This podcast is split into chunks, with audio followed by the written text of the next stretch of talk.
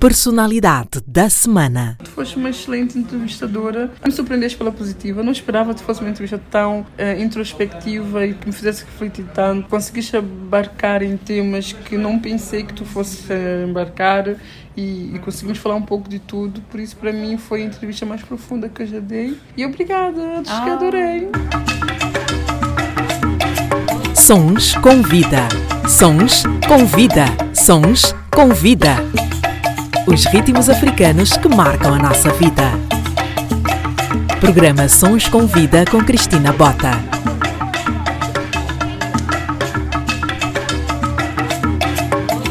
Seja bem-vindo e bem-vinda ao meu programa de rádio, que também é um podcast. O meu nome é Cristina Bota e este é o Sons com Vida. Por aqui passam pessoas cujas histórias podem tocar e inspirar outras vidas, desde artistas mundialmente conhecidos ou pessoas das quais nunca ouviste falar, mas que são verdadeiramente essenciais e que fazem acontecer. Porque aqui todas as histórias contam. E se fizer sentido para ti, partilha, comenta e segue para que mais pessoas tenham acesso a esse conteúdo essencial e intemporal. A minha convidada de hoje nasceu em São Tomé e Príncipe, veio para Portugal ainda muito nova, por iniciativa da mãe, que desejava um futuro melhor para os filhos. Já em Portugal, frequentou o ensino básico, licenciou-se em turismo e frequenta o mestrado em estudos das mulheres. Nos estudos e na educação encontra o caminho para se tornar numa profissional competente, ativista pelos direitos e empreendimento das mulheres africanas, empreendedora, promotora de eventos,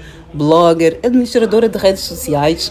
A minha convidada é também repórter e produtora de conteúdos do programa Bem-vindos da RTP África. A sua principal marca é o Chá de Beleza Afro, no qual é fundadora e CEO. Para quem não conhece, esta iniciativa, o Chá de Beleza Afro, é um evento anual de referência para as comunidades africanas em Portugal e afrodescendentes que residem ou simplesmente que passam por Lisboa. O empoderamento das mulheres africanas e o networking fazem parte do lema que acompanha o evento há já cinco anos. Inspirar e ser fonte de inspiração. A sua jornada ganhou força quando se tornou mãe aos 24 anos. Sendo mãe a solo, só para esclarecer, mãe a solo é o termo correto para designar mães solteiras. Nesta altura, sentiu que havia vários estigmas e falta de empoderamento das mães que criam os seus filhos sozinhas, sendo muitas vezes forçadas a abdicar dos seus projetos e sonhos por causa da maternidade, sempre pronta a arranjar a coroa de outras rainhas esta mulher disponibiliza-se para auxiliar, através da sua experiência,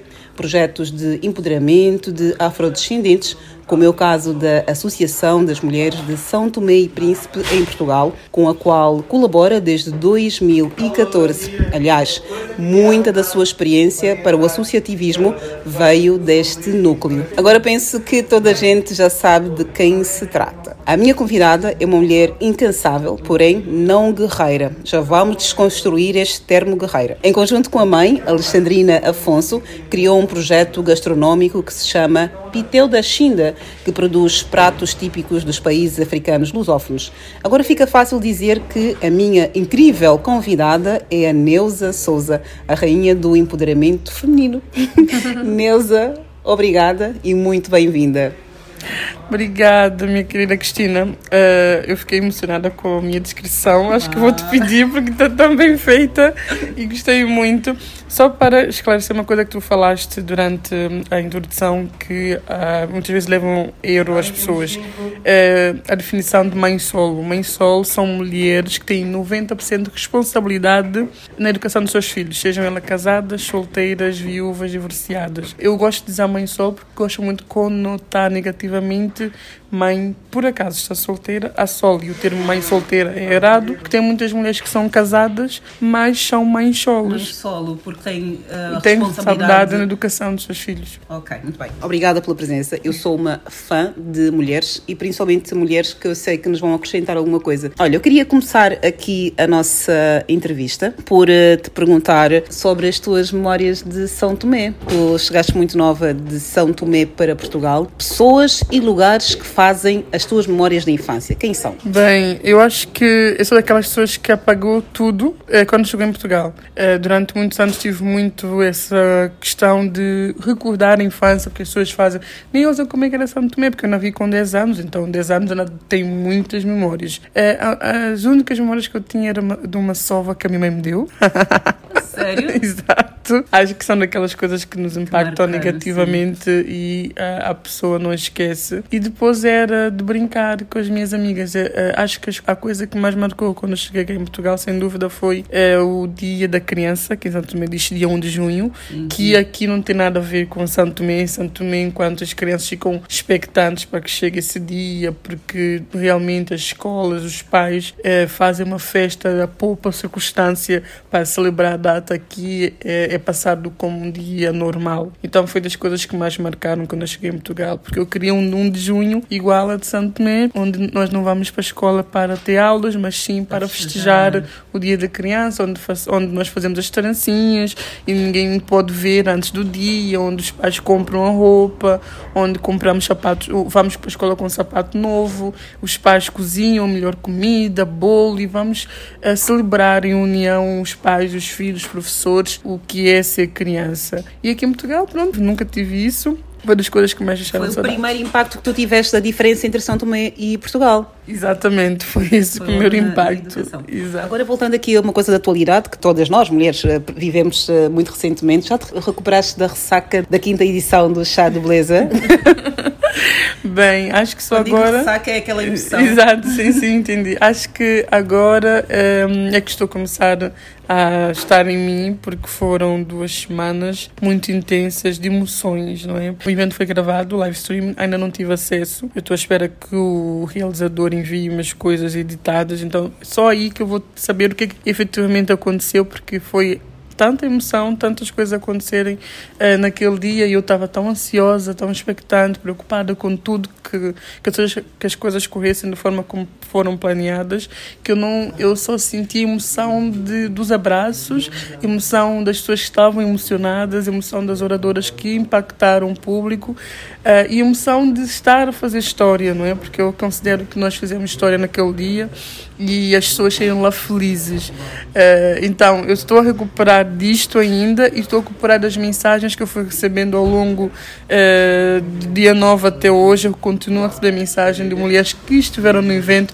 e mulheres que não estiveram no evento, mulheres que querem estar no evento, mulheres que pedem por mais evento. Então, é algo assim muito benéfico. A pessoa disse, ah, valeu a pena o sacrifício, porque as pessoas ainda esperam ganhar dinheiro com os eventos, ainda esperam ter em contrapartida. Não que eu seja uma pessoa que não queira ganhar dinheiro, porque é um trabalho que eu desenvolvo e gero trabalho, gero contacto, gero networking para as pessoas que lá vão, mas eu quero, acima de tudo, criar um espaço onde as mulheres saibam que podem encontrar lá algo que vai mudar a sua vida.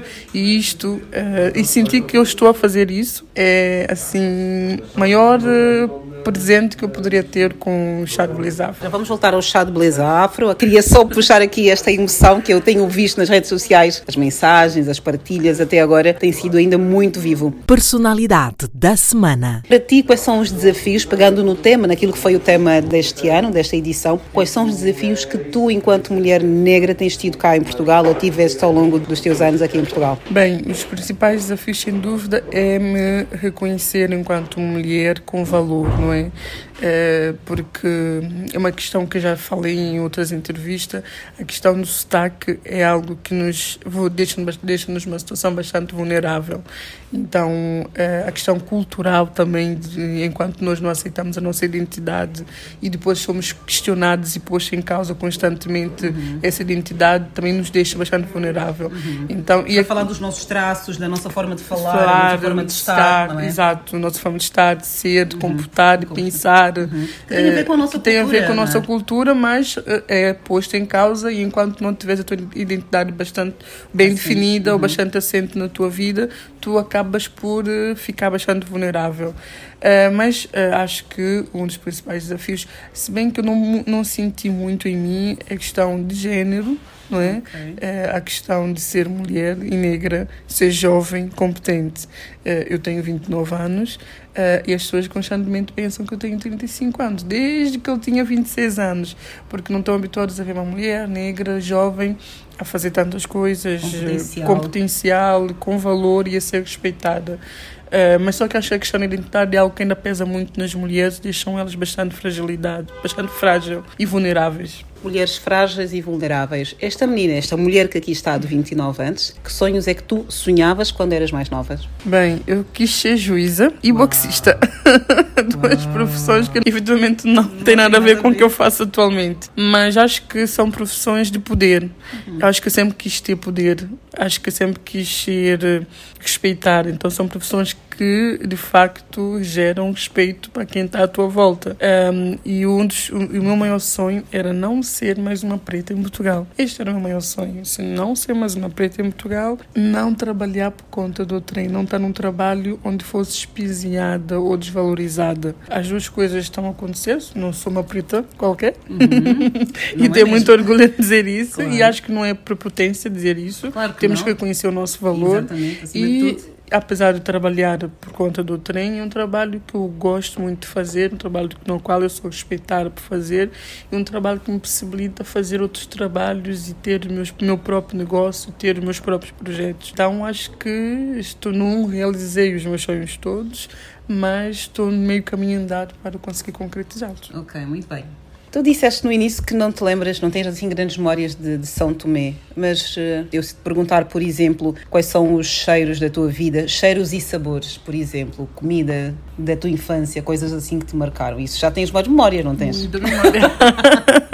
Acho que uh, a São Tomé cidade nunca saiu da minha casa. Minha casa, apesar de ter muitas influências europeias e portuguesas, que não tem mal nenhum. Vive em Portugal. Exato. Uh, a comida foi algo bastante presente, a gastronomia foi algo bastante presente presente. Então, acho que o calulu, que é o prato típico de Santo Tomé e Príncipe, é algo que eu amo. Uh, de mato com banana, algo muito presente no, meu dia a dia. Eu acho que uma das características de um país, sem dúvida, é a gastronomia, por isso o turismo gastronómico é tão importante. Inclusive, eu, na eu no secundário, no final do, do 12 ano, eu fiz um livro uh, sobre a gastronomia santomense uh, um livro que mostra a importância, como é que a gastronomia liga culturas e a importância da gastronomia numa cultura. Uh, então, para mim, maiores sabores, a mesma sabores da minha terra, que é o nome, o título do meu livro, Sabores da minha terra. Uau, Sabores da minha terra, muito bem. Tu já eras uma criança que fazia muitos questionamentos, não é? Tu já não querias ser uma, uma, preta qualquer, não é? O termo é este. Mas sempre foste assim em relação a tudo na tua vida? O teu posicionamento foi sempre de ser uma criança muito questionadora? Bem, eu sempre fui assim, por isso é que diziam que eu era mal criada, muito respondona, naquela altura que eu não tinha muito conhecimento. E é engraçado que só depois da adulta que eu comecei a perceber que eu sempre tive o espírito de revolucionária. Eu nunca aceitava as coisas. Eu sempre disse à minha mãe que poderia mudar de 10 maridos, mas não ia ficar com uma marido com o meu padrasto, por exemplo, porque eu achava ridículo a forma como os homens africanos tratavam as mulheres africanas naquela altura. Uhum. A minha mãe, minhas tias, amigas da minha mãe, o facto incomodava-me profundamente ver a mulher na cozinha e o homem sentado no sofá a ver uh, futebol. Visão. E era algo que na altura não sabia o que era feminismo, não conhecia feminismo, não conhecia feminismo negro, não conhecia o que era igualdade de género, não falava sobre isso dentro da minha realidade. Uh, mas só que eram aspectos que já me incomodavam e deixava, enquanto criança criança, enquanto mulher, diz assim: mãe, eu nunca vou ter homem que eu vou trabalhar e ele vai ficar sentado. Então, prefiro não ter homem. E sempre nos meus namorados, quando eu comecei a namorar assim na, na, na adolescência, eu posso mudar de 20 homens, mas só contigo eu não fico se tu fizeres isso. Então, eram coisas que eu tinha em mim, só que não tinha nome, não me davam nome. Então, as pessoas diziam que eu nunca ia casar, desde muito pequena, se eu não mudasse a minha forma de ser, que nunca ia casar, que nunca ia ter marido, que me amasse, babá, babá. Então, hoje em dia, eu já sei porque que eu nunca ia casar, porque eu nunca ia aceitar padrão. o padrão social que é nos imposto enquanto mulher e enquanto uhum. mulher negra que é muito mais acentuado Sim. porque temos que comportar de determinada forma, de agir daquela forma. De alguns homens, temos que suportar a, a masculinidade tóxica, tóxica que existe uh, dentro da comunidade africana. Então, é um aspecto que sempre uh,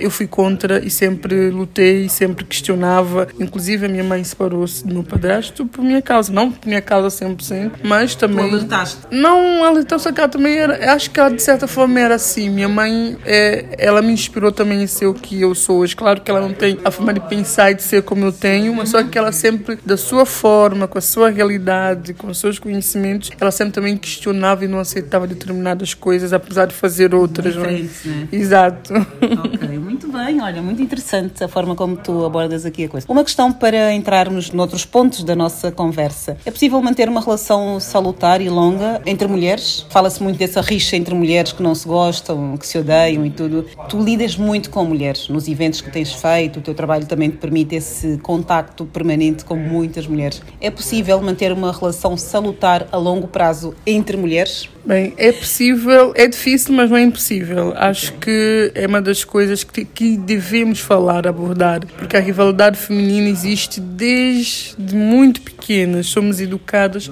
para sermos inimigas umas das outras, não somos educadas para sermos amigas. A prova disso é a forma como nós posicionamos o casamento. Um dos maiores motivos que faz com que as mulheres sejam inimigas ou questionem, quando nós pensamos a questão de casamento, como é posto o casamento para a mulher, como é posto o casamento para o homem, eh, nós já estamos a quebrar este laço que nós mulheres deveríamos ter e os homens não têm, não é? Uhum. Acho o fato de uh, educarmos as mulheres para ver um casamento como algo que elas deveriam desejar e seria o seu pódio Sim. e os homens fim, ou seja, o fim do o sucesso. mulher é exato, casar. Exato. Se nós pelo menos equipararmos a forma como nós pomos o casamento para o homem e para a mulher, acho que iria diminuir a rivalidade que existe entre, entre as mulheres, porque um dos motivos que faz com que nós não gostemos uma das outras ou sejamos é inimigas é essa competição de eu sou melhor que tu, eu sou uh, casada, eu sou mais bonita, eu namoro há cinco eu anos, namoro há cinco anos. Ou, ou, seja, estamos constantemente a competir. a competir. por coisas que eu considero banais, uhum. porque acho que deveríamos competir para sermos mais inteligentes de uma com a outra ou para conseguirmos chegar àquele umas às outras Sim. e somos mais poderosas juntas. Sim, é? exatamente. Mas só que acho que se nós competíssemos pelo menos para sermos mais inteligentes, estudar mais do que a outra, eh, chegar eh, dentro de uma empresa mais do que a outra, acho que até eu poderia considerar positivo. Agora, competimos por vestir melhor, por sermos casadas, por termos namorado, por essas questões que os homens não estão no mesmo patamar, acho que faz com que nós nos odiemos tanto da forma como nós nos odiamos. E respondendo à tua pergunta, como é que é possível ou se é possível? Acho que é possível porque se eu sinto que uma mulher vem para mim com ódio, eu lhe der amor, ela vai retribuir o meu amor. Agora, se uma mulher vir comigo com ódio e raiva, eu lhe der raiva, vamos alimentar essa raiva. Então, acho que. Interminável, né? Interminável. Acho que a forma como nós abraçamos, sim, reagimos e abraçamos as mulheres que estão à nossa volta, vai determinar muito essa linha ou o círculo das coisas. Ou vamos quebrar o ciclo de esta rivalidade que existe constantemente. Eu sei que tem muitas mulheres que podem não gostar de mim, mas se eu abraçá-la, ela até pode dizer, ok, não identifico tanto com ela, mas ela não é assim. Uhum. A forma como ela vai proporcionar a minha forma de ser, de estar, vai ser diferente. Se calhar ela vai agir de outra forma com outra mulher que ela se calhar pode não gostar, mas eu, ok, posso não gostar, mas vou respeitar. Ou se calhar não é assim como eu acho, eu é que não gosto dela. Então é isso que nós temos que começar a criar e cultivar entre nós.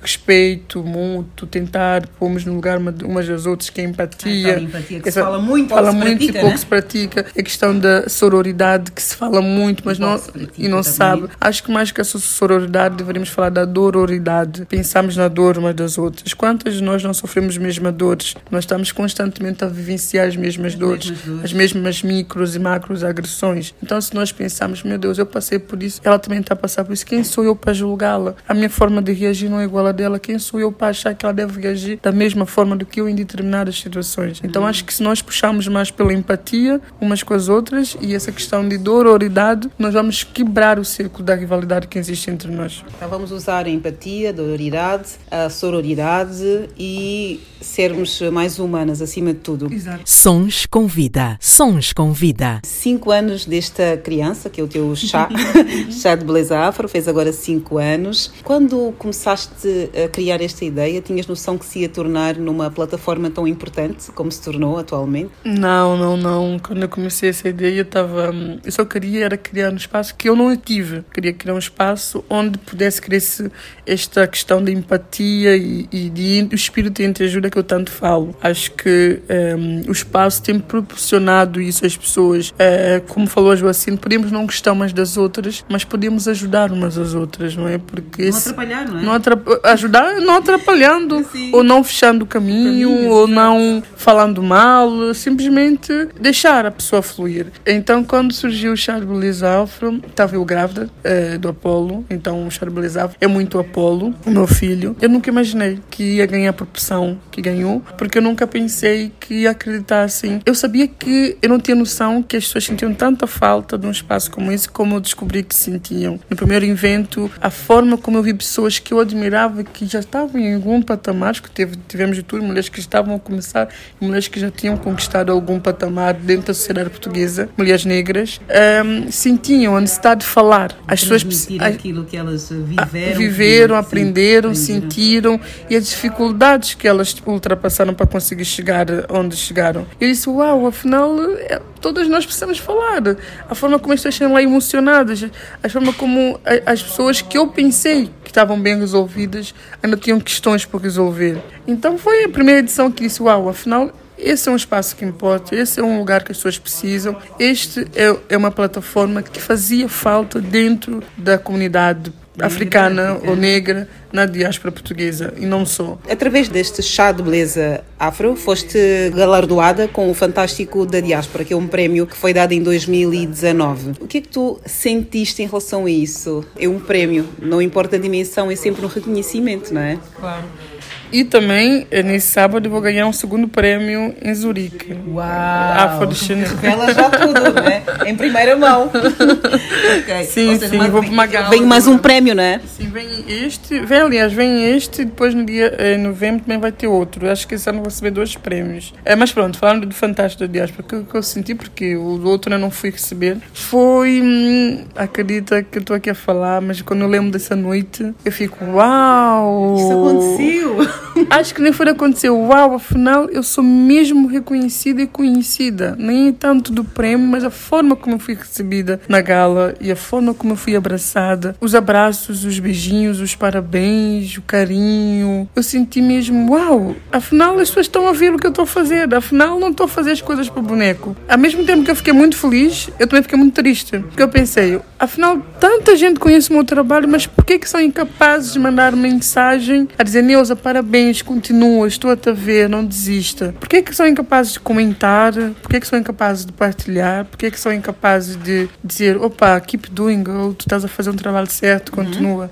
E foi um mix de emoção, foi emoção Sim. de que, uau, afinal... uma preocupação, do tipo, ai, agora a responsabilidade aumenta? Não, não, não. Acho que quando nós pomos esse peso, nós deixamos de fazer as coisas de coração e começamos a fazer para agradar o outro ou para uh, satisfazer o ego do outro. E acho que é muito mal quando nós chegamos a esse ponto. Mas senti, uau, afinal as pessoas estão a ver o que estou a fazer, está a fazer é, sentido para elas, está a atingir o coração delas, elas identificam com aquilo, elas precisam daquilo, elas necessitam e querem mostrar para os seus filhos, porque foram mulheres essencialmente que vieram ter comigo e que me deixou muito satisfeita. Foi mulheres que estão a ver, estão a valorizar e sentem que aquilo é algo que importa e é necessário na sociedade. Mas eu fiquei triste porque elas não me dizem isso diariamente, por ser estar num evento oportunidade de falar contigo através ou das redes sociais, hoje em dia também, já vamos falar sobre isso, mas sentes que ainda acontece de nós, as mulheres, apesar de admirarmos, termos assim algum receio de chegar e dizer uhum. és uma rainha, és uma princesa, uhum. gosto muito de ti, achas que existe aqui esta barreira comunicativa entre nós?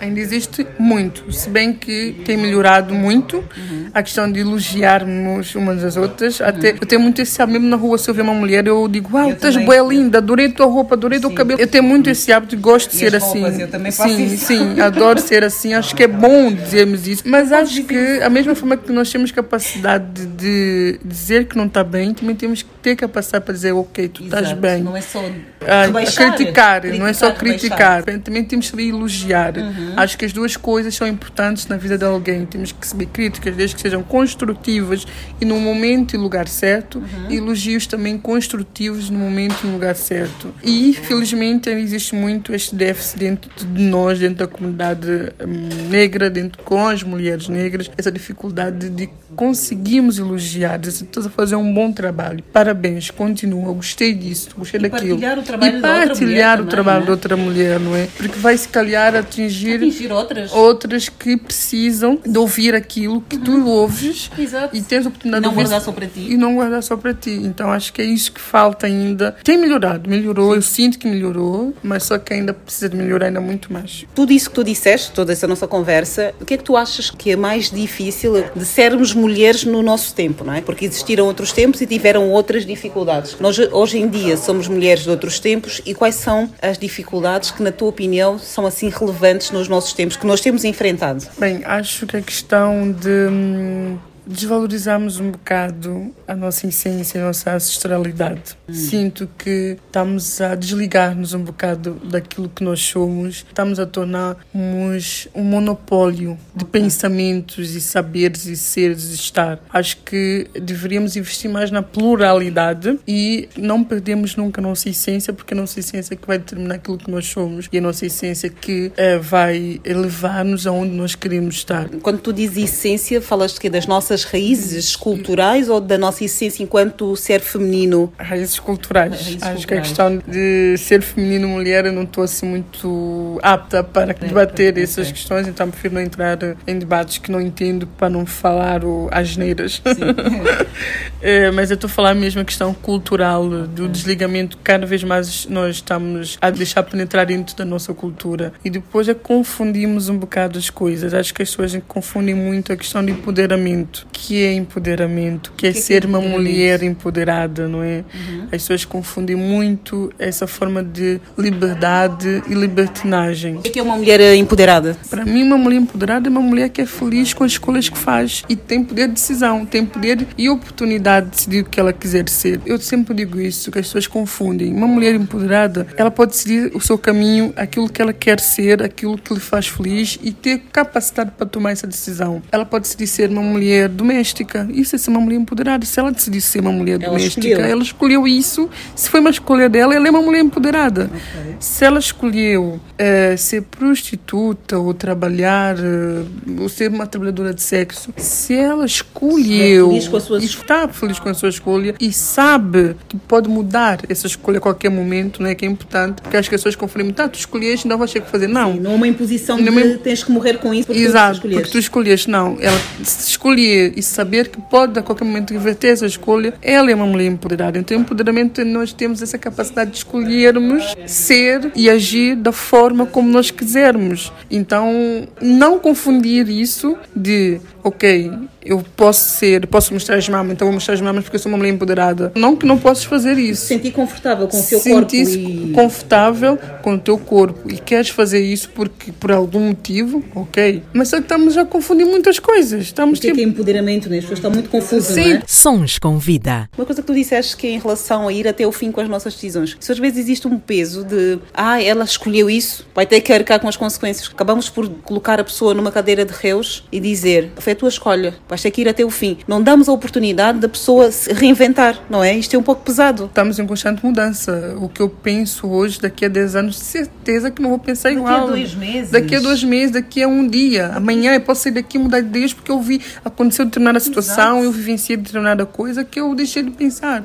Eu, há alguns anos, eu tinha muitos preconceitos que hoje não tenho esses preconceitos porque eu fui tendo conhecimento, fui combater determinados preconceitos. Então, é errado nós rotularmos pessoas com base no seu passado ou com base no seu presente, porque o seu futuro vai determinar, pode determinar muito aquilo que ela é hoje. Então, meninas que estão a ouvir isso, e rapazes também, se ontem tomaste uma decisão e hoje mudaste de ideia, não tem mal nenhum. Eh, não vais ser troca-tintas ou não vais ser uma pessoa que não sabe o que é porque tu mudaste de opinião em relação a determinada situação, porque tu, de facto, descobriste que a decisão que tu tomaste alguns anos atrás ou a decisão que tomaste hoje não é a mais acertada para ti, não é a que vai te levar onde tu queres, então não te sintas mal por isso. Se o mundo muda, por que é que não vamos mudar? Nada é estático no mundo, não é? Exatamente. Muito bem. Entrando aqui nessas questões todas em relação ao feminismo, qual é a tua opinião em relação ao feminismo? Devemos todas nós eh, ser eh, feministas ou já somos automaticamente, eh, mesmo que não levantemos uma bandeira? Bem, a questão do feminismo até eu estou ainda a estudar sobre a respeito, porque é tanta coisa, Tanta coisa. Sim, não. e os mídias estão também já a a mudar tanto a forma que se vê e pensa o feminismo, mesmo dentro do movimento foi se alterando tantas coisas que é complexo falar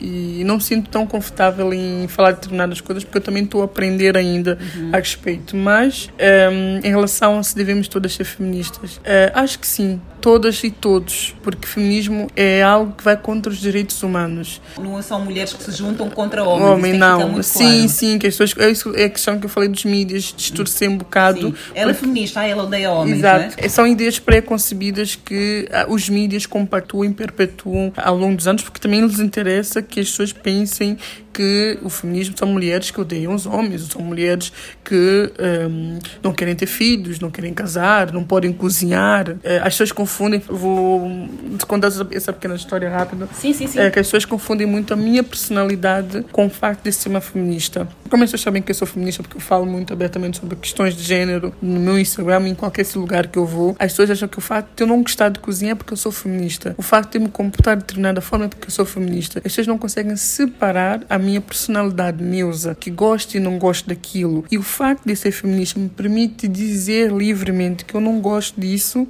com o fato de feministas são assim. Uhum. Não, eu sou assim porque eu tenho essas características. O feminismo me libertou para eu conseguisse falar. Para transmitir o que eu sinto e ser o que eu sou sem ter que uh, moldar-me no padrão social. Agora, não é o feminismo que me fez agir assim. Eu, enquanto Neuza Souza, com as características que eu tenho, com a personalidade que eu tenho, que ajo assim. Então são aspectos que as pessoas constantemente estão a confundir e confundem, porque às vezes querem confundir e querem ter, perpetuar a ideia de que ser feminista tem essas características todas. Então acho que as pessoas se soubessem o que é o verdadeiro sentido do feminismo, eles iam dizer assim, uau, eu também quero ser feminista. Quero acho ser. que não iam ter medo de dizer que são feministas, mas iriam assumir-se enquanto feministas, porque o feminismo é direitos humanos. Direitos humanos, direitos humanos é, é, a base do feminismo, porque pôr uma mulher no lugar mais inferior que os homens só por causa do seu gênero, isso aqui há muito que é se liga, né? é contra os direitos humanos, né? porque ninguém é inferior a ninguém por causa é. do gênero. É como se fosse causa... um ser humano menos útil exato. por ser eh, é mulher. Exato, exato. Então é isso que as pessoas devem pensar antes de questionarem o que é ser feminista.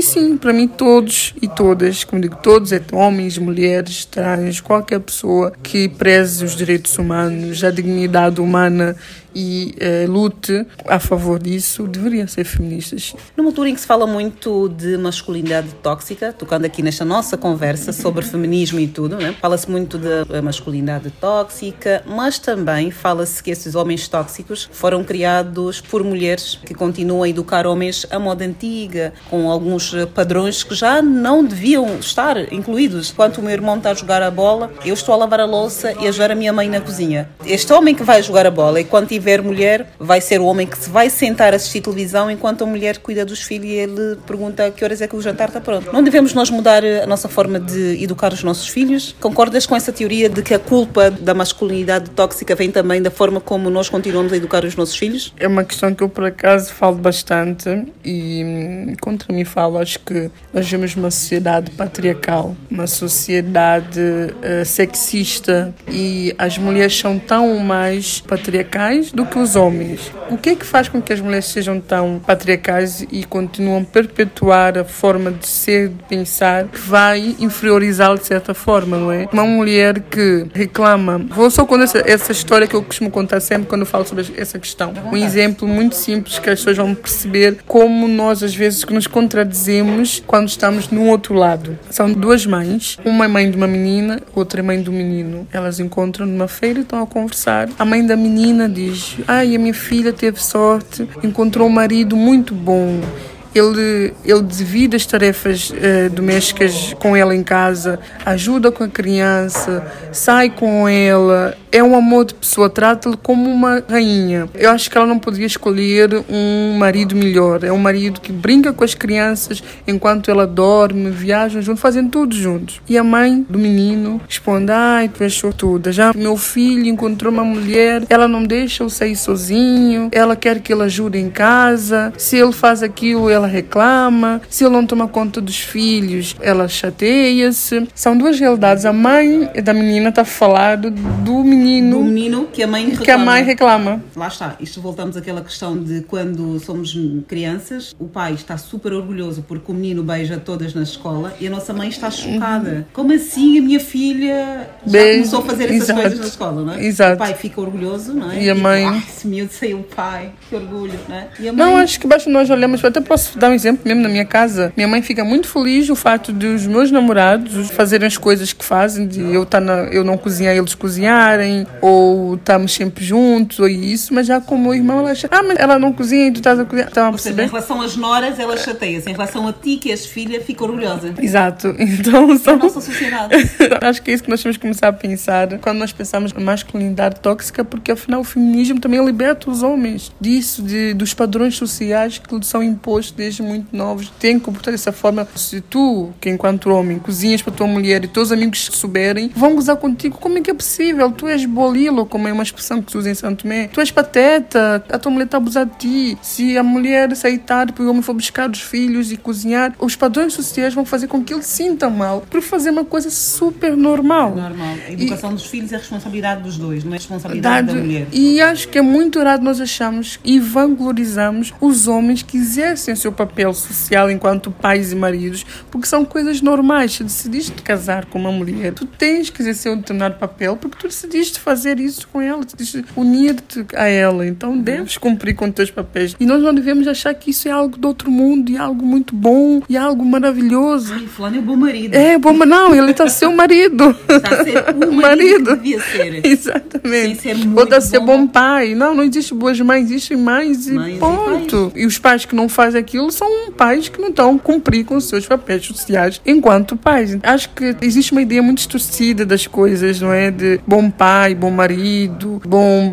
irmão. Ou seja, nós estamos tão habituados com coisas más que quando acontecem coisas boas, nós achamos que é algo do outro mundo, está a fazer mais do que devia, Sim. como aquilo é algo super normal e está a fazer o que devia, não é? Como é que nós vamos fazer eh, normalizar esses comportamentos? Tu és a mãe do, do menino, do Apolo, do príncipe Apolo, né? Como é que tu fazes em relação à educação? Tens algum medo eh, de alguma coisa que provavelmente tu recebeste da tua mãe e não queres passar ao teu filho? Existe aqui esta parte deste cuidado? Por acaso, foi o que eu disse há pouco. Minha mãe, para mim, é uma inspiração. Ela foi, para mim, uma feminista. Ela é mãe de quatro filhos, não está com nenhum dos progenitores, né, que eu considero progenitores. E deu-nos uma educação. Meu irmão é o único menino, não sei se é por fato de ele ser o único menino, mas ele, por fato de ser o único menino, ela poderia dar outro tipo de educação. Na minha casa era do género: eh, o meu irmão eh, lava a casa de banho, eu estou a lavar a cozinha. Eh, é algo super normal que as pessoas, naquela altura, mas há 20 anos atrás, vês essa situação, como é que as pessoas agiam. Ai, mas ele está a lavar a casa de banho. Ela- ele não- os homens não podem lavar a casa de banho. Ou seja, eu e ele dividíamos tarefas. Não existia aquilo de ela faz e ele não. Ele fica a jogar. Não. Eu é que mandava nele. Não, tu vais fazer agora. Eu já fiz isso, agora tu vais fazer aquilo. Minha mãe nunca se meteu eh, na, na, Nunca interviu neste assunto. neste assunto e dizer não, ele é menino, não pode fazer aquilo. Aliás, o meu irmão cozinha melhor do que eu. Lá em casa, eu estou no sofá a ver televisão ou a fazer alguma coisa, o meu irmão está na cozinha a cozinhar. É algo para mim muito normal. E meu filho vai crescer com essa vivência, com esse hábito de não existe diferenciação. para homem ou para mulher. Exatamente, e acredito que vai ajudá-lo também, porque é algo que ele já vai crescer e algo que também já está em mim. Também a questão, o fato de agora estar muito de por dentro de questões de gênero, lutar muito pelo empoderamento feminino, faz com que eu tenha outras sensibilidades e ele outras educações, porque eu também não reconheço que eu tenho muitas coisas em mim que eu tenho que melhorar enquanto mulher, Enquanto ser humano. enquanto ser humano, Estamos em que. construção. Sim, Estamos porque em, em constante mudança, reciclagem e exato. mudança. Eu tenho que estar constantemente a policiar-me de pensamentos machistas porque eu cresci numa sociedade sociedade. patriarcal e tenho muito de mim esse pensamento que mulher deve agir dessa determinada forma que eu ainda tenho que policiar. E não é mal nenhum se reconhecer que sou isso. O mal é nós achamos, não, eu já estou reciclada disso, eu já tenho já tudo em mim resolvido e não, não abrir a possibilidade de melhorar. Personalidade da semana. Eu uma vez li um artigo teu que falava de muitos assuntos, dentre os quais a solidão da mulher negra, em que tu dizes é urgente abordar com frontalidade a solidão da mulher negra. Queres falar um bocadinho sobre isso? Sim, acho que essa questão de empoderamento tem abrido muitas portas uh, para esse tipo de discussão dentro do movimento do feminismo negro ou o mulherismo africano, uh, como, mas pronto, são questões que também não vale a pena trazer por aí agora. Eu só em adulta é que eu reconheci uh, que existe uma enorme solidão da mulher negra. Minha mãe foi uma mãe solitária. Minha mãe, como muitas outras mães, são mulheres solitárias. Eu antigamente não entendia porque que a minha mãe tinha determinados comportamentos e só depois eu li a Bell Hooks. Deixo já aqui a recomendação da Bell Hooks, O Feminismo Negro, o livro dela que explica muito bem o percurso da mulher negra desde a época que ela foi escravizada até a atual situação da qual vivemos e explica muito bem porquê que nós estamos como estamos e porquê que agimos da forma como nós Algumas agimos. que ainda vêm de trás. Exato. E também responde muitas questões como porquê que nossos pais, nossas mães, essencialmente comportam-se da forma comportaram-se, não é? Porque se nós pensarmos uma mulher com quatro filhos, a educar os quatro filhos sozinhos, ter que sustentar os quatro filhos sozinhos, trabalhar em dois trabalhos, chegar em casa super cansado, sofrer racismo estrutural, sofrer racismo no cotidiano, exclusão social, exclusão social essa guetização que nós vivemos e vivenciamos e ter que chegar em casa com essas frustrações todas, não ter ninguém para conversar e compartilhar dessas frustrações. Como digo, não ter ninguém, nós não estamos habituadas em abrir as nossas dores umas para as outras, não, não, não é? Estamos não. habituadas a conviver, rir, dançar, brincar, sim, beber, sim. mas dizemos, ok, eu estou a sofrer por causa disso, isso me magoa, uhum. passa-se isso no meu trabalho. Nós não temos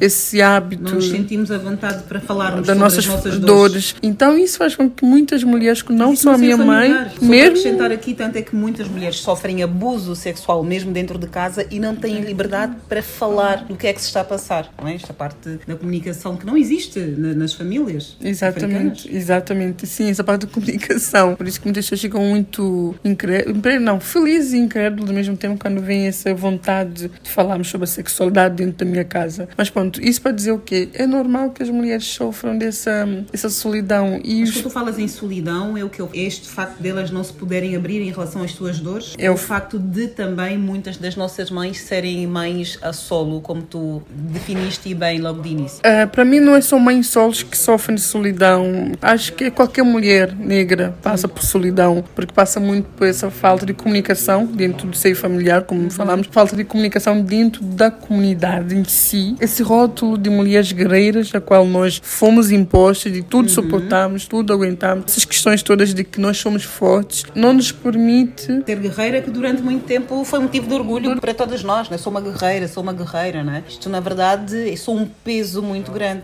Exatamente. Por isso não nos permite nos libertarmos deste peso de que temos que aguentar. tudo. Sim. É? Se continuarmos a aceitarmos que somos guerreiras, temos que aceitar tudo. Exatamente. Então é isso que faz com que nós sejamos solitárias, não é? Uhum. E vivemos solitárias nisso. Apesar de estarmos rodeadas de pessoas, estamos lá solitárias. Sons com vida. As nossas famílias uh, acabam por ser um pouco desestruturadas de uma forma geral. Não sei como é que é em Santo Tomé, mas pelo menos em países como Angola, como isto tem várias mulheres, várias relações e que não são os pais presentes, não estão presentes na educação e as mães acabam por fazer isso. O que é que estará na base dessa estruturação de, das famílias uh, africanas? É isso que nós falamos do, do início? A nossa história também tem muito a ver com isso? Sim, acho a questão histórica, a forma como esta estruturação enraizada que já vem, vem penetrando na sociedade, em algumas sociedades africanas, o sentido família, as pessoas não têm muito o que é família, essa noção, é, a perca dos valores, por isso que eu acho que se nós fôssemos buscar a nossa ancestralidade, iria mudar muitas das coisas que nós fazemos, essa globalização que tem entrado e não, não sabemos como usar, não é? é na nossa sociedade. alguns comportamentos europeus que não nos enquadramos, isso? Não nos enquadramos e não sabemos usar, não é? Porque usamos de forma que nós achamos conveniente e, e esta normalização da falta de respeito com as mulheres, essa, essa normalização de famílias monoparentais que existe, naturalização de muitas questões, da forma como se comportam. Então são aspectos que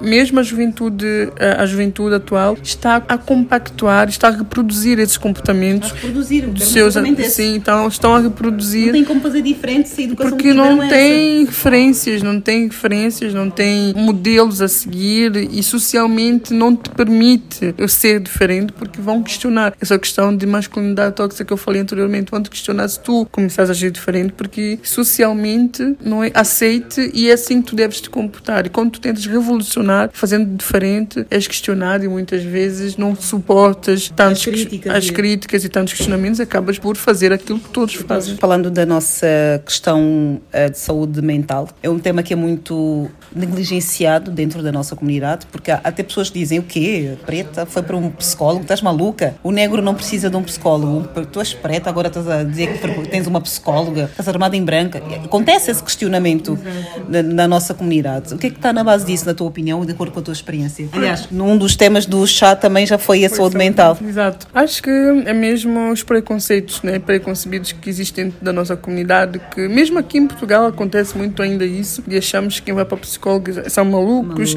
Acho que é falta desmistificar o que é o que é que um psicólogo faz, o que é que um uhum. terapeuta faz, um psiquiatra, a necessidade uhum. constante de, né? de nós irmos em busca desses profissionais porque se nós pensarmos, uh, depressão é a doença do século, é, é do século. e é afeta-nos e é muito negligenciada. Acho que o fato de nós não falarmos abertamente sobre isso e dentro da nossa sociedade haver esse preconceito já estabelecido e essa falta de abertura para debater essas questões faz com que os preconceitos prevalecem e seja difícil tratar deste mal. Cada vez mais está dentro da nossa comunidade. Precisa de se abrir uma discussão seriamente sobre isto. Uhum. Outra discussão que, na minha opinião, também tem que ser aberta é o facto de nós, às vezes, não encontrarmos o profissional que perceba o nosso problema. Exatamente. Alguém que é de outra comunidade, que não sabe quais são as minhas dores, que desvaloriza completamente a minha situação, ainda saímos lá, às vezes, um pouco mais traumatizados, não é? Não sei se já tiveste alguma experiência, se já tiveste contacto com alguém que já contou uma experiência assim. Nunca tive experiência, mas eu conheço uma psicóloga uh, negra brasileira que fala muito sobre essa questão. E ela acho que é a pessoa certa conseguiria explicar, porque ela acaba por ter muitas histórias, muitas muitos, muitos dos seus pacientes que ela trabalha, atendeu e vai atendendo ao longo do tempo, passaram por isso. Muitas vezes aquilo que tinha um simples trauma, mas o trauma foi uh, aumentando porque a pessoa que estava a tratar não entendia muito. É, é por isso a questão cultural, não é? é coisas que para nós, como o cabelo, que é algo que mexe muito connosco culturalmente, afeta-nos. Fomos para uma psicóloga que não entende a nossa cultura e não, não, não respeita ou desvaloriza, desvaloriza um pouco das nossas inquietações não vai conseguir uh, ajudar-nos a resolver esse trauma. Então, falta de profissionais negros dentro da comunidade também faz falta. E falta também essa abertura por outros profissionais de entender, ok, a minha realidade é esta, mas a realidade daquele povo não é esta. Também empatia, empatia uh, de, e humanismo dentro da profissão também determina muito o insucesso da forma como se vê e é tratar essa questão. São assuntos que temos que falar, que afetam a nossa comunidade, afetam as nossas famílias, o nosso dia a dia. Eu acho que são assuntos importantes para falarmos. Sons com vida. Sons com vida. Agora, voltando aqui um pouco ao Piteu da China. Como é que mãe e filha pensou neste negócio? E em que momento é que surgiu o Piteu da China? Bem, surgiu porque a minha mãe está formada já há alguns anos por questões de invalidez, não é? Da doença. E ela sempre cozinhou muito bem. Ela cozinha maravilhosamente eu não tenho esse, essa sorte, infelizmente, mas a minha mãe cozinha muito, muito bem. Então, nesse mundo de empreendedorismo, conhecendo muitos negócios de cozinha, e muitas pessoas iam à minha casa para comer, elogiavam, eu disse, então, estou com uma cozinheira em casa, por que, é que não aproveitar os dotes dela e fazer um negócio onde ela possa trabalhar e ganhar um bocado e também ter esse dinamismo. Eu sou da opinião que o trabalho faz-nos muito bem. Sim. Então, foi assim que surgiu nessa brincadeira de juntar o útil e agradável e manter ter ocupar a minha mãe e aproveitar o dom de comunicação não é? e o dom dela de cozinha e também inspirar outras pessoas a aproveitarem os recursos que têm em casa. Muitas vezes temos as nossas mães em casa que fazem coisas que só elas sabem fazer e nós podemos ver isso como uma oportunidade de negócio. E muitas vezes nós valorizamos as aptidões de nossas mães, irmãos, tios, tias. Então vamos começar a aproveitar mais os talentos dos nossos pais. Os talentos das nossas famílias, não é? O que é que mudou com a pandemia? Muita coisa. Infelizmente estávamos a, a crescer na, antes da pandemia, estamos a começar a ter alguns contratos de trabalho e alguma valorização daquilo que estamos a fazer. E com a pandemia, as coisas cresceram, perdemos aqueles contratos. Se calhar, se não tivesse surgido a pandemia, estaríamos no outro patamar. Isso não sabemos, só o futuro dirá. Mas a verdade é que a pandemia nos eh, travou um bocado o crescimento e depois com a pandemia surgiram outros projetos também Parecidos, é? parecidos. Então são coisas. Aumentou a concorrência e aumenta também a nossa criatividade. É Exatamente. coisa boa, Sim, sim, sim, sim. Aumentou concorrência, mas eh, acho que não somos todos iguais, por isso que eu falo muito da essência. Podemos cozinhar da mesma forma, só que a tua essência vai ter, vai dar sabor ou vai dar dinamismo diferente a um concorrente ao lado. Exatamente. Neste momento, provavelmente devem existir várias mulheres que estão a ouvir e a dizer: Ah, mas como é que eu posso começar um negócio? Tens alguma dica que possas assim dar muito rapidamente a alguém? Olha, eu não sei o que fazer, eu não tenho recursos, o que é que eu faço da minha vida? Acho que temos que começar por aquilo que nós temos, não esperar o momento certo. Acho que estamos muito habituadas a esperar pelo momento certo, ter dinheiro na mão, eh, por ter eh, tudo perfeito, não é? Como tu disseste, profissionista. Não ter medo de arriscar, não ter medo de começar. Acho que não existe momento certo para começar. E nós muitas vezes ficamos à espera do momento certo para começar e o momento certo nunca vai existir. Porque às vezes, no meio da turbulência, podes criar ou ter uma ideia de negócio. Acho que as maiores ideias de negócio que surgiram foi no meio de, de algum drama, seja familiar, seja pessoal, seja algum algo assim mesmo, tipo o chá de Blazava, que surgiu no momento mais difícil da minha vida. Como o chá de Blazava, surgiram muitos projetos que eu conheço no momento mais complicado na, da, da vida daquelas pessoas. Então acho que não existe momento certo. Não tenham medo de arriscar, não comecem, não esperem ter tudo para começar. Comecem apenas, arrisquem. Acho que é o segredo que às pessoas, arrisquem. E não tente imitar o que já existe, ou não tente fazer como o outro faz, porque tu não és igual ao outro. Ainda que se inspire, que não faça igual, não é? Exatamente, porque não vai ser igual. E não temos que ser iguais. não temos que ser iguais. Não é? Nós fazemos parte de uma geração de mulheres negras que já começa a ter eh, profissões diferentes, que já começa a ter salários diferentes, que já começa a ter uma série de situações diferentes dos pais. Isto também é, muda a forma como nós vamos educar os nossos filhos, o que vamos passar do chamado empoderamento para os nossos filhos, aquilo que eles vão alcançar para o caminho deles. É completamente diferente, não é? Exatamente, acho que agora essa diversidade, essa pluralidade de profissões é algo que inspira os jovens. né? Hoje em dia, a geração da minha irmã mais nova já pode sonhar em ser tudo o que ela quiser ser. E outra coisa também que acho que também está a começar a ser desconstruída, apesar que ainda está muito saliente dentro da nossa comunidade, essa questão de profissões boas são profissões de doutores, advogados, engenheiros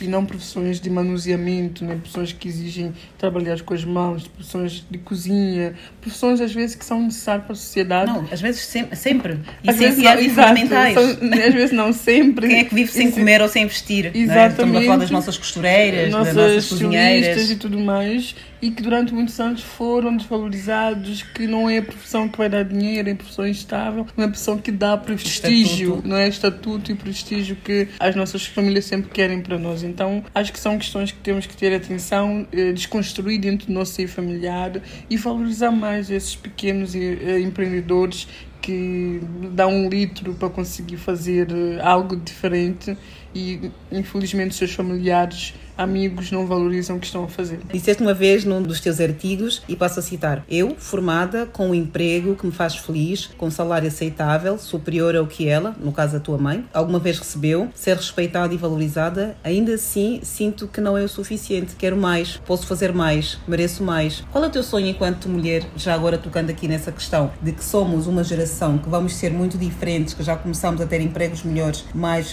pluralizados? E voltando a ti. Em termos de onde que eu quero chegar, Sim, sim. Quando tu dizes essa frase, eu onde é que quero tu queres mais, chegar? Uhum. quero mais, sei que mereço mais. Sim, porque acho que onde eu estou não, não me faz feliz, não é mesmo? E o salário que eu recebo não é o salário que me chega. Eh, acho que estamos muito habituados, ou foi-nos enraizar essa ideia de sobrevivência. Acho que nossa geração já não quer sobreviver, quer viver. Nossa geração tem outras necessidades que a geração dos nossos pais não tiveram. Eh, e nossa geração valoriza o seu potencial enquanto profissional, enquanto pessoa, sabe o que merece e pode estar muito mais onde está e já não contente, já não está mais naquela aquela coisa que durante muitos anos foi-nos habituado que é segurança no trabalho. Temos, eh, Um contrato. temos contrato de trabalho, efetividade dentro do trabalho e, e isso foi durante muitos anos muito importante e, Continua a e, e ser. continua a ser importante, mas a nossa geração já está a começar a desconstruir essa ideia de efetividade no trabalho, segurança no trabalho, já mais, já conheço mulheres que demitem de empregos que são considerados empregos sonhos e que sou uma louca de mentiria e que depois, e vão, vão chegar é, ao ser empreendedoras ou noutros negócios que, ou noutros projetos, negócios ou profissões que assim dentro da nossa comunidade não são tão valorizadas. Então é, é isso que eu quis dizer que hum, eu estou bem, claro que tem pessoas que querem estar onde eu estou, mas eu sei que mereço mais, eu posso ter mais, então por que é que vou contentar? E tens potencial para isso. E tem potencial para isso, por que é que eu tenho que contentar estar num sítio que outras pessoas acham que é o é melhor o ou é o limite para mim? Não é o limite do céu, é o limite, como se diz. Muito bem. Essa geração, nós estamos a falar dessa geração mais nova, vão ser mais seguras, com uma autoestima um pouco mais elevada, não é? A questão da pluralidade nas profissões, nos lugares de destaque, já se começa a ver aos poucos mais mulheres negras. Isso vai fazer com que a nossa autoestima nos próximos anos seja melhor? Tenho certeza que sim, porque o meu filho hoje a me ver na televisão, ninguém vai lhe dizer que ele não pode ser jornalista ou apresentador. A minha irmã vê-me fazer mestrado, ninguém vai lhe dizer que ela não pode fazer mestrado, doutoramento, seja lá o que for. Então, acho que representatividade é importante, referências é importante e a ausência dela durante o nosso crescimento limitou, se calhar, nos a sonhar. Eh, mesmo a questão da mulher é, que tinha professores padronizados, é, também, se calhar, limitou, se calhar, uma possível piloto ou engenheira, seja lá áreas que se calhar não eram tão usuais mulheres estarem, ou os homens que quiseram fazer a, a profissões como chefe de cozinha, ou seja lá, áreas que socialmente são considerados femininos, eh, limitaram eles a sonhar a ser aquilo que poderiam até ser muito bons e felizes a fazerem, e hoje em dia estão em cargos ou profissões que não lhes dão tanto prazer nem tanto gosto. Então acho que essa, essa pluralidade de profissões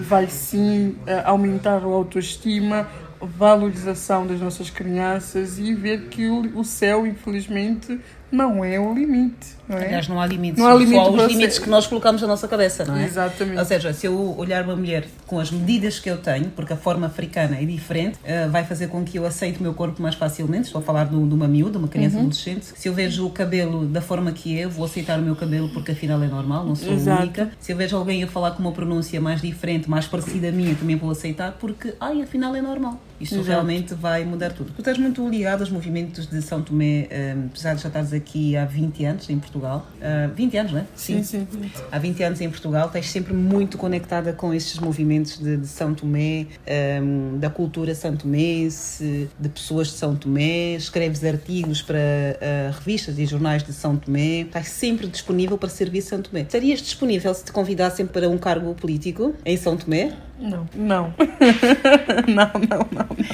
Acho que eu não tenho competências para um cargo político. Acho que nós temos dar o César o que é de César. Temos que conhecer os nossos valores. No... Mas tem a ver com competências ou tem a ver só com o servir? Eu acho que isso é ser um servidor público. Eu sei, mas é algo que eu não, também não gostaria de estar conotada, porque infelizmente a nossa política não, não é levada a sério ou não trabalha de forma que deveria trabalhar. E eu não queria ter estômago para lidar com a forma como é feita a política em Santo Tomé e Príncipe.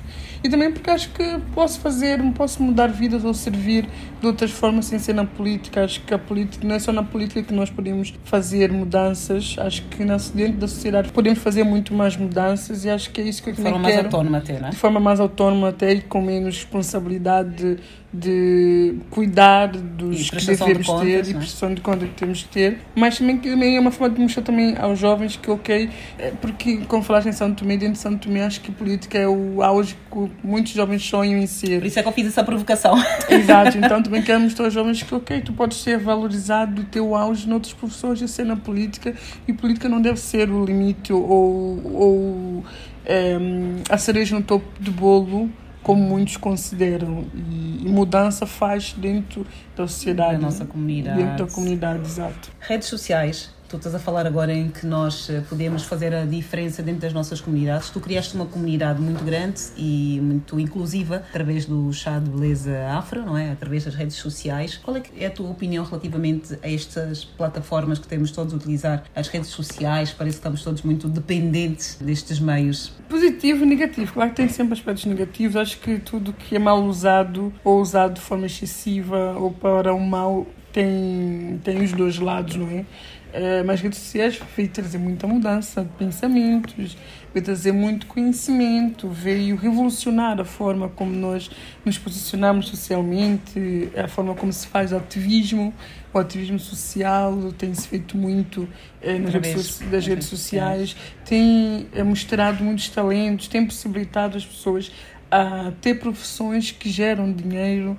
Então acho que tem mais coisas positivas com redes sociais do que negativas, se nós soubermos usar, claro, e se nós sabemos aproveitar o lado bom que aquilo tem para nos oferecer. Então eu sou uma pró redes sociais porque efetivamente eu conheço muitas mulheres que cresceram ou nasceram por causa das redes sociais. Desculpa, eu falo muito de mulheres, mas só que sou uma pró-mulheres e pró-homens, não sou só pró-mulheres. És pró-desenvolvimento da humanidade. Sou pró-desenvolvimento da humanidade, mas claro que uh, tenho mais sensibilidade com causas uh, femininas do que outras causas. Uma assim que tu achas que algumas pessoas deviam conhecer? Alguma conta de Instagram? Algum serviço em particular que tu gostas muito? Podes recorrer a cábula se quiseres. se for necessário, se achares. Ai, que eu não estou a ver, são tantas. Acho que devemos uh, seguir contas que uh, trazem-nos conhecimento, né, que nos acrescentam, uh, como não sei os gostos das pessoas que estão nos ouvir hoje nesse momento, acho que devem valorizar mais contas, conteúdos que pessoas que trabalham, tipo esta conta da Cristina, que eu considero que tem sigam. muito conteúdo, sigam, porque são contas que vão trazer novos pensamentos, pessoas que, como ela falou, conhecidas e desconhecidas, que têm algo sempre a nos acrescentar. Então vamos começar a valorizar mais contas no Instagram que trazem conteúdos relevantes como literatura, como cultura de uma, cultura, for, de uma forma, uma forma geral, geral né? e muitas outras questões para desvalorizar apenas, porque isso me irrita muito quando vejo contas com conteúdos muito banais, não que esses conteúdos não sejam relevantes, pronto, cada um tem o seu gosto. Sim, pois é, há público para tudo, na verdade é que há pessoas que com 400 mil seguidores. Mas acho que tem mais público para coisas que não acrescentam nada do que coisas que efetivamente acrescentam. Mas as redes sociais estão assim, é para contas que são, formos a ver, aquelas contas de cultura, aquelas contas de literatura, literatura, coisas assim mais. Eh, lá está, o que é que é relevante, né? Não, como digo, relevante são coisas que nos acrescentavam, nos Aquilo... melhorar enquanto seres humanos, enquanto pessoas e enquanto cidadãos. Sim. Então temos que estar atentos também a essas contas e valorizar essas contas, porque depois nós. Eu, eu vou contar um episódio muito. Que vai muito de encontro a isso que estamos a falar, que em relação ao estado de Blaze Afro. Durante a pandemia, com a febre dos lives que todos fizeram, eu decidi fazer durante o mês lives, só que pronto, acabei por desistir porque a minha saúde mental não me permitia fazer Estar lives. Fazer. Um, então eu convidei várias mulheres e convidei uma, uma menina que tem muitos seguidores e muito, muitos seguidores no Instagram, é mais ousada, mais desinibida e tudo mais. Destemida, aquela Destemida, sensual, sexo. E convidei para ela ser uma das minhas convidadas. E durante a live recebi muitos comentários: Ai, Neuza, tu estás a baixar muito o leque das tuas convidadas, é, estás a convidar essa, essa moça enquanto tem outras. E eu, naquele dia, depois dessa live, fiquei tão irritada porque foi a live que teve mais visualizações. São os seguidores dela? Não, pessoas mesmo, seguidores e haters, não é? Ah, sim, os haters. Sim, sim, sim, que foram lá destilar ódio, raiva. E eu pensei, what the fuck? Então quer dizer, ok, se ela não é a pessoa que deveria atacar, mas Porque é a pessoa... a fazer aqui? Sim, mas é a pessoa que está a dar mais visualizações. Porquê que pessoas supostamente que vocês consideram que deviam atacar, vocês também não vêm ouvir? E ela que vocês acham que não deveria atacar, não, um, vocês estão cá e estão a, a dar visualizações ao share. Isso quer dizer que efetivamente ela tem, ela, ela deveria atacar, ou ela tem valor, não é? Se, se as pessoas que vocês consideram que têm valor, ou tem algo, nem valor, tem algo a acrescentar. acrescentar Todos temos eh, valor, é verdade. Todos temos valor, mas tem algo a acrescentar positivamente para o projeto. Uh, vocês não assistem, não partilham, não veem, não comentam. Ela que vocês acham que não tem nada a acrescentar, vocês, vocês vêm cá ver. É um bocado esse contrassenso que me deixou um bocado furiosa e vai muito um, de acordo, de acordo com... com o que eu estou a falar, de que, ok, então as pessoas sabem afinal que coisas têm valor, ou o que é que interessa, ou aquilo que vai acrescentá-las. Mas então sabem porque é que não incentivam aquela pessoa a continuar? É o que tu disseste quando ganhaste o prémio, sentiste um bocado triste porque as pessoas conhecem o teu trabalho, mas não valorizam. Dizem que valorizam, mas não te dizem, não, não partilham. Sim, não, trans, não transmitem isso da maneira, a fazer, sim, sim, que é para eu continuar e ter vontade de fazer mais e melhor incentivos, não é? isso faz toda a diferença. A tua saúde mental ficou muito afetada durante a pandemia ou houve assim picos? Uh, hum, Como eu digo, saúde mental, eu, eu, sou uma pessoa, não sou de redes sociais, sou de contacto, eu adoro contacto, okay. adoro pessoas, adoro conversar, Foi olhar para os olhos. Não, não senti falta Não? disso, não. Só que eu não queria fazer coisas online mesmo. Uhum. É porque eu estava numa altura que tinha muitas coisas. Estava até para mim foi bom, positivo, porque eu pude descansar, pude dormir, consegui ler 10 livros, Uhum. Uau. consegui fazer coisas que pude treinar, fazer coisas que eu não tinha tempo para fazer, tal como o meu filho. Uhum. Então, ao contrário, as pessoas ficaram frustradas com o fato de estar em casa. Eu fiquei feliz porque há muito tempo que eu não conseguia estar em casa uma semana ou um fim de semana eh, ou uma tarde de um sábado para o domingo Tranquilo em tranquilo casa. em casa. Tinha sempre muitas atividades. Então, para mim, nesse sentido, foi super positivo. Ok. Ah, negócios que tu queiras indicar de. Tantos, tantos, tantos. Tem, olha, tem a Kakish by Jelfa, tem a Ruth Falcão, tem a Kira, que é uma cantora excelente, que eu super recomendo. Tem Vólia Graça, vamos esquecer. Então eu vou recolher Correto, a cábula, não te preocupes com Porque isso. são tantas mulheres. Eu vou só falar de mulheres, gente, desculpem-me lá. Não, não te preocupes. Tem a Gisela Van Dune que lançou um livro que fala sobre essa questão de parentalidade tóxica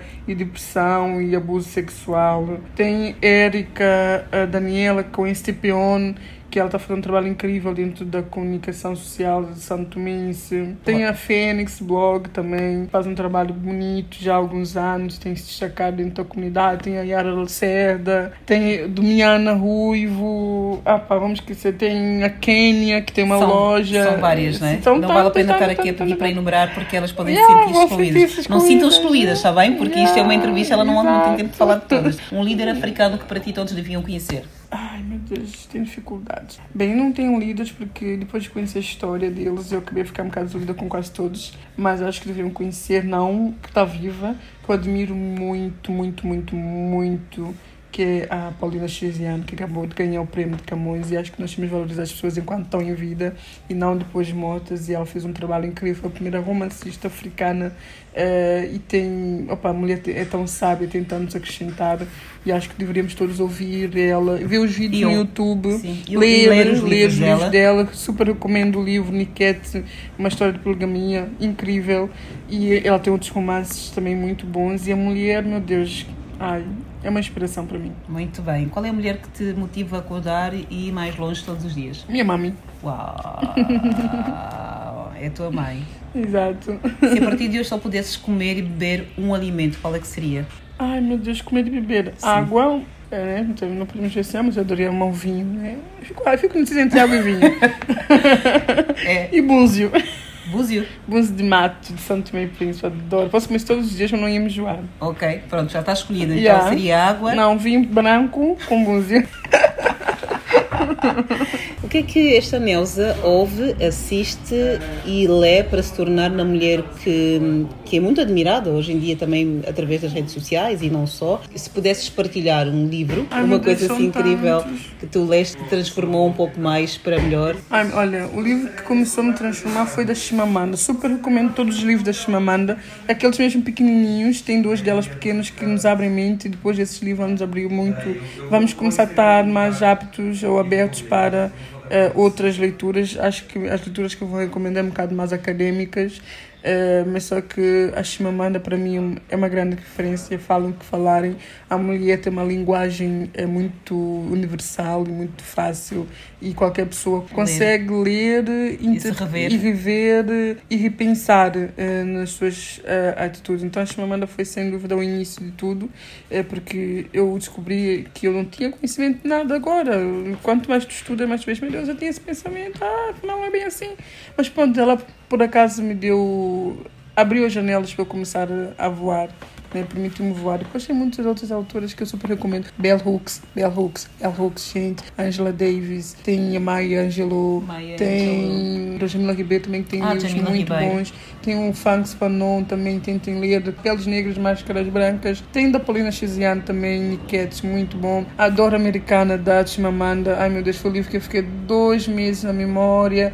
Ah, não me esqueci desse livro. Tem tantos outros, meu Deus, que, vamos, que eu já me esqueci, mas que opá, são muitos livros que eu li para ser o que eu sou hoje. O Tens filme- o filme da tua vida que é tipo, uau, esse filme é incrível e eu adoro Oh, pois, eu não tenho mais filmes, porque agora eu revejo alguns filmes que eu adorava e vejo, ah, é assim então. Não é grande coisa, né? Naquela fase, se calhar, era Sim. Chan e agora já não Yeah, é agora tanto. já não é. Acho que nós mudamos muito e a percepção das As coisas. exigências também mudaram. Exato, acabam por mudar. Então não estou-me a lembrar de nenhum filme que eu voltei a ver que eu continuei a gostar. Mas eu adoro filmes românticos. Acho que como não tem romantismo na minha vida, eu gosto de sonhar um bocado com o romantismo, o romantismo dos filmes.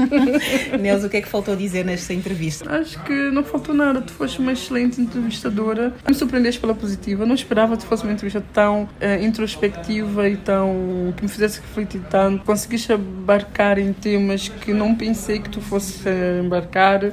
E, e conseguimos falar um pouco de tudo, por isso para mim foi a entrevista mais profunda que eu já dei. Tem muito, espero que vocês ouçam, partilhem, depois deem o vosso feedback.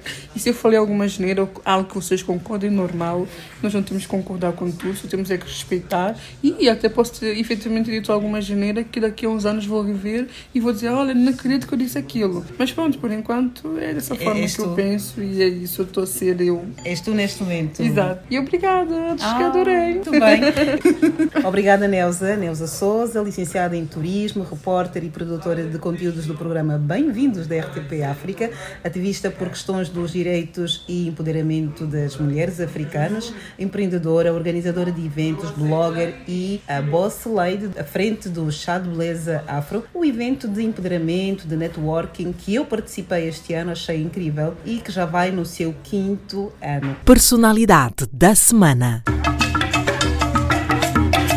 Sons com vida. Sons com vida. Sons com vida. Os ritmos africanos que marcam a nossa vida. Programa Sons com Vida com Cristina Bota.